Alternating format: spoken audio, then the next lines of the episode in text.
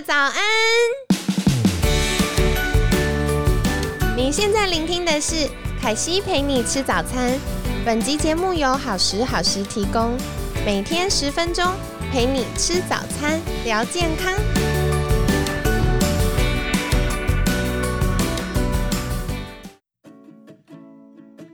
嗨，欢迎来到凯西陪你吃早餐，我是你的健康管理师凯西。今天呢，很开心邀请到凯西的好朋友 Linda，爱打卡打卡的 Linda。Linda 早安，凯西早安，大家早安。Linda，其实我们在前几天有聊到，你当初会投入单车这个运动是为了瘦身。那我忍不住想问一下，就是 Linda 有瘦身失败的经验吗？有，我当时呢看到了你的访纲，我就马上想到，这不就是我们相遇的原因吗？有趣了，怎么说？对，就是，嗯，因为刚呃昨天的节目有跟大家分享到，就是说呃年纪越来越大，代谢会越来越越来越差的这件事情。那在运动的技巧跟频率都越来越高，然后吃的可能也越来越少的状况，怎么会？体态、体型、体脂都不是自己喜欢的发展的方向。那嗯，觉得大家一定都会慌嘛。那像我们平常就很注重自己体态的人，一定会想说，那我肯定得来做一些改变喽。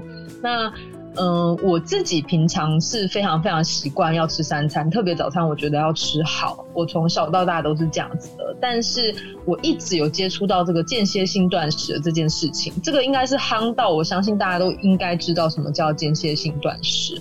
那但是我一开始并不是很能接受，就是普遍最。可能基础入门大概一六八吧，就是每一天你把进食的时间放在八个小时内，十六个小时不要吃东西。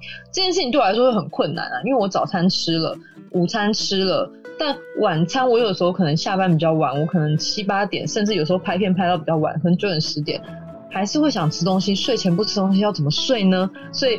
间歇性断食这件事情对我一开始来说会觉得有点不太可能执行，所以我就迟迟一直没有执行。已经红这么多年，我都没有碰，就是因为这样子。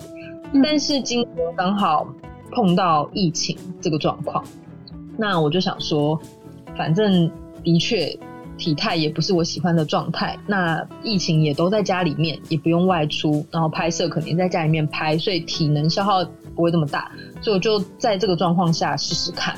那我觉得我自己也是属于那种一不做一不做二不休，就是我一要做我就要做到最极致，所以我就 我不是一六八哦，我是只吃一餐，就每天只吃晚餐，所以那个根本是二二二吧，就是进食的时间不会超过。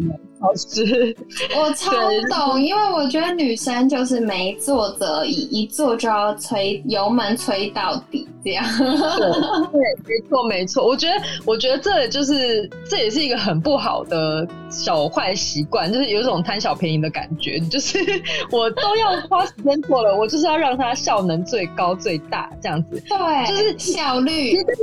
对，这样想其实也不是说不好，也没有错，但是有时候你就是会逼自己逼逼太紧，会出问题嘛。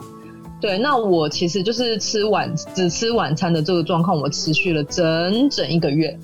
然后，嗯，中间说有没有什么太大的不适？其实坦白来说是没有。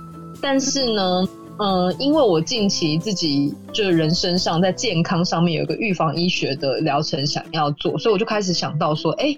我每天这样吃会不会出问题呀？会不会呃有什么状况？然后我就会很担心自己乱节食，然后造成我的身体机能有什么不对。的情形出现，这是我非常非常害怕，因为我不想要我的身体机能出问题。因为做任何饮食控制跟体态管理，一定都是以健康为原则，所以我觉得如果到不不健康，已经就违背我的初衷了。所以当时我就马上找上凯西，因为我想说一个月也够足以伤害我的身体了，所以我一定要在正 正确的时候请一个专家来帮我，就是呃怎么说悬崖勒马，就是如果不对的话，要赶快调调整这样子。对，嗯嗯嗯，真的，我觉得听到呃，很有趣的地方，也是我常常在帮学生咨询的时候会遇到，就是女生真的是平常跟他说忌口啊、早睡啊、要运动啊、多喝水，完全没用。可是某个 moment，就是那个弹指之间，他就突然。追到底，所以我觉得很多时候，凯西最常跟学生说的不是“哎，你要加油啊，你就是不认真，所以才没有瘦啊”，或者是你就是不努力、不忌口，所以才一直没有达到你目标。我从来不会跟学生说这句话，就是我每次跟学生说：“想吃就吃啊 ”，因为我觉得很多时候大家真的会把自己逼到一个极限。然后我都会跟大家说，不行，我觉得你太认真了，请不要这么认真。觉得会要忍耐的事情，我都觉得不太正常。就是，嗯，我觉得可能我对健康的要求也蛮高的吧。我对健康的逻辑是，你会觉得，嗯，身体没有不舒服，然后吃得饱，然后睡得好，然后。便便或者生理期也都很正常，不会不舒服。然后更重要的是你要开心。我觉得如果每天你会觉得有一些事情要忍耐，或者你需要嗯盯住，或者是你开始觉得对很多事情没有热情，或很多事情你需要深呼吸，这些我都觉得不算一个健康的状态。所以我觉得可以提供大家参考。哎。嗯，真的真的很重要。嗯，那后来就是琳达发现，哎，你想要来做一些健康管理之后，在这段时间，你有没有做一些什么样的尝试呢？嗯，我我其实最大最大的一个原因，导致我想要找凯西做健康管理的原因，是因为我在那一个月都只吃晚餐的状况之下，然后其实我从小到大不会头痛的。可是我不知道为什么，是右侧上方就一直在隐隐作痛，然后，但是他也没有，他没有痛到就是你觉得要吃止痛药，因为他是那种很像经痛那种，就是闷闷的有感，但是不是刺痛，也不是剧痛，就你可以忽略它的，你不用，你如果没有全神贯注的在注意这个痛的话，其实是某种程度可以忽略。但是我觉得这很烦，就是怎么可能我从小到大不头痛的人突然痛了起来？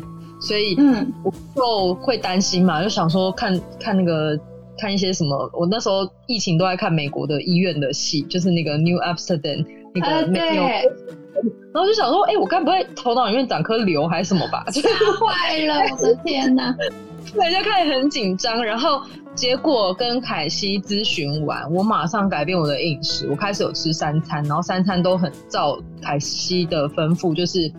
要均衡的这个状况下去调整，哎，真的不知不觉我都没有注意到，不知不觉我头痛已经完全不见，到现在没有出现过。真的真的假的？我觉得很感动哎。对啊，对啊，我觉得这这真的让我觉得 OK，好，这这完全印证，就是我真的我觉得自己不能乱搞，不能以以为自己是专家就乱去。判断网络上面的方式是适合我的这件事情，这个观念，我觉得这真的是很正确，然后也很希望大家都要知道的，就是不能说全世界都在分享间歇性断食，你就觉得你自己也可以，但是身体就是会有警讯嘛。那像我很明显就是这个头痛问题，当时真的很困扰我，因为我就觉得。就是我，我觉得我从来没有发生过的事，为什么这个时候会发生？一定有状况，但是是什么状况我不知道，所以我才需要有专家的介入这样子。所以也很感谢 凯西，就是把我拉回来。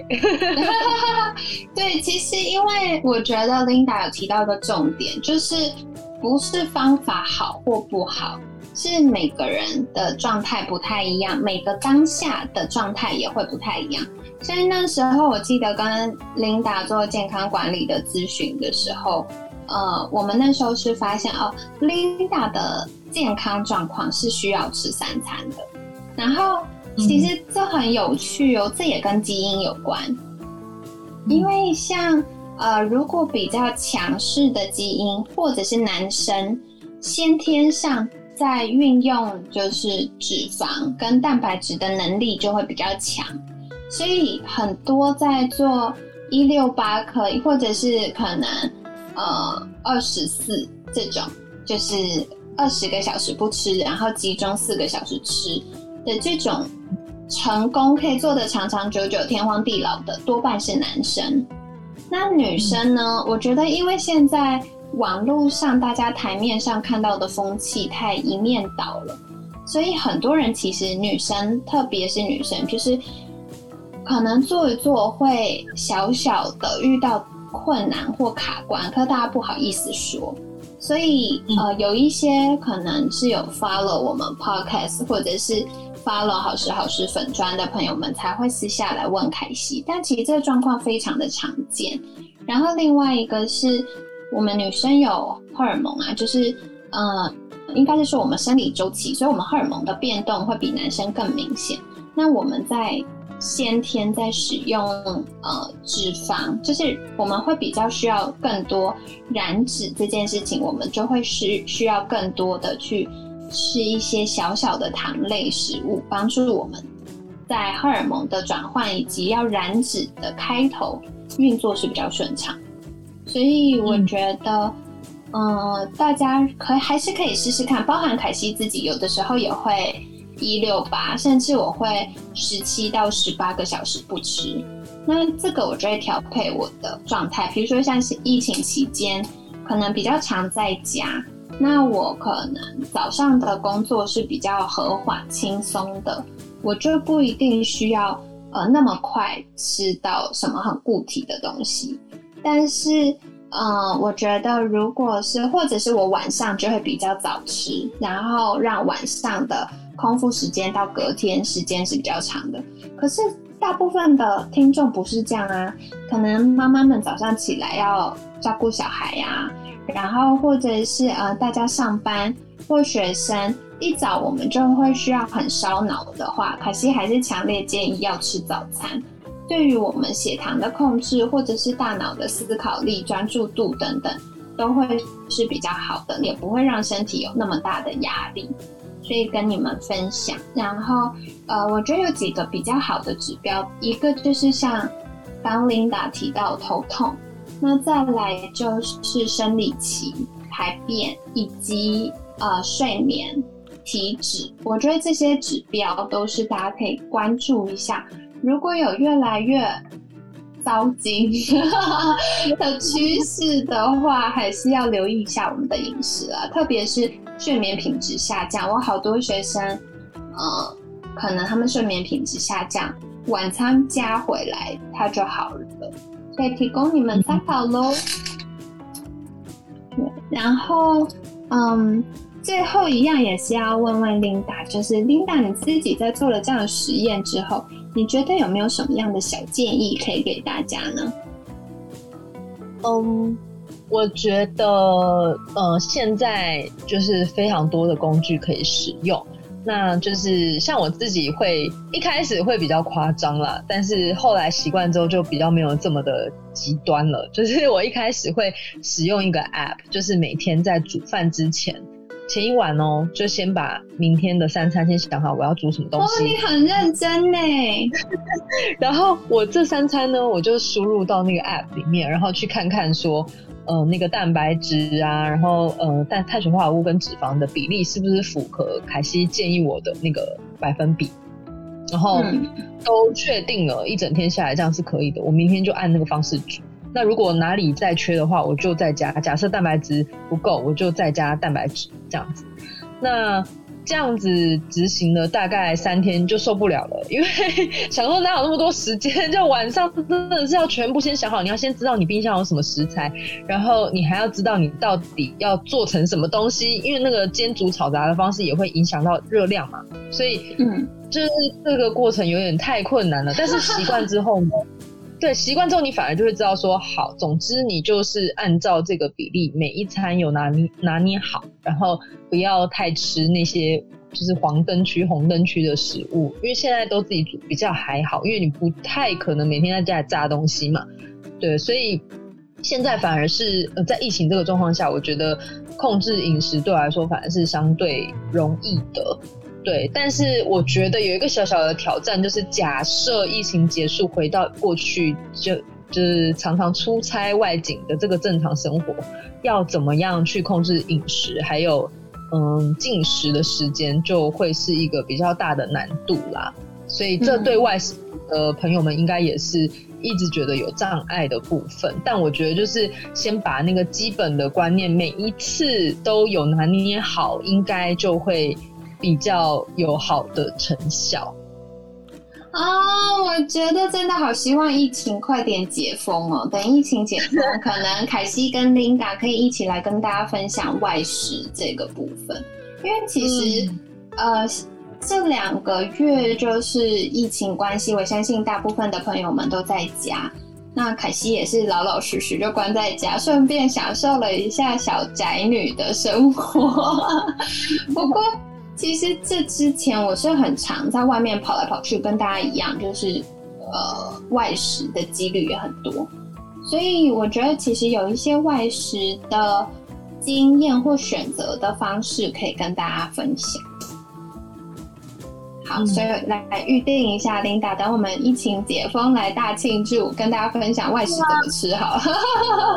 这真的很，真的很重要哎，因为我们出去骑车都是在外面一整天，然后都吃外面的东西。如果在骑车的过程也可以做正，就是做对的选择，我觉得这样应该会很棒哦。就是又可以满足口腹之欲，然后又可以吃的健健康康，没有负担，这真的很重要。我觉得很可以耶，而且有我们两个就是这么爱享受美食的人把关，相信大家也可以骑车的时候吃的不错。真的，真的太重要了。对呀，好哟。那如果大家喜欢 Linda 的分享，然后也喜欢单车小旅行或一些跟单车相关的知识的话，也记得再去 follow Linda。那是不是再邀请 Linda 可以帮忙？分享一下到哪里可以找到你呢？好的，大家可以 Google Linda Love Cycling，Linda 爱打卡打掐，就可以看得到我在各个社群平台上面分享有关生活、旅行、单车、户外运动的各种内容。